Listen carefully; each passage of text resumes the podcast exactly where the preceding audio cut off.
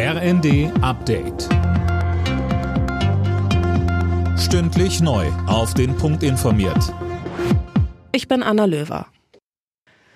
Der Höhepunkt der Sommerwelle bei den Corona-Infektionen ist laut Robert Koch Institut überschritten. Im RKI-Wochenbericht heißt es, die Zahlen gehen in allen Bundesländern und in allen Altersgruppen zurück. Die 7-Tage-Inzidenz sank zuletzt um 27 Prozent. Trotzdem bleibe der Infektionsdruck hoch, heißt es vom RKI.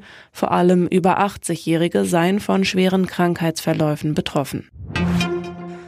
Bundeskanzler Scholz will die Menschen in Deutschland in Sachen Inflation weiter entlasten. Keiner werde allein gelassen, sagte er bei der Sommerpressekonferenz in Berlin. Mehr von Linda Bachmann. Scholz hat dabei die Vorschläge von Finanzminister Lindner gelobt. Das soll aber nur ein Anfang sein. Scholz hat insbesondere Gering- und Normalverdiener im Blick, außerdem Familien, Rentner und Studenten.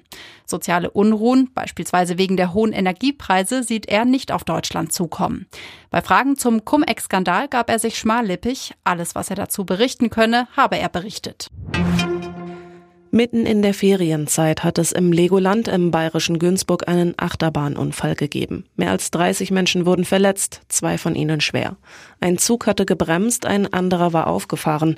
Warum soll jetzt ermittelt werden? So Polizeisprecher Dominik Geisler bei Welt TV. Es werden natürlich die Zeugen vernommen, die Personen, die im Zug waren, die hier sachdienliche Hinweise geben können, wie es dazu kam. Aber man muss erstmal in Zusammenarbeit mit der Staatsanwaltschaft Memmingen klären, wie hier Verantwortlichkeiten vorliegen und ob es hier zu einer Sorgfaltspflichtverletzung kam oder auch nicht.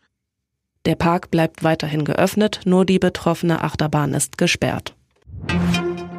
Der französische Zeichner Jean-Jacques Sampé ist tot. Der Zeichner der bekannten Figur Der kleine Nick starb im Alter von 89 Jahren.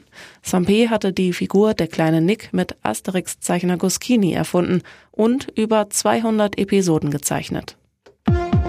Alle Nachrichten auf rnd.de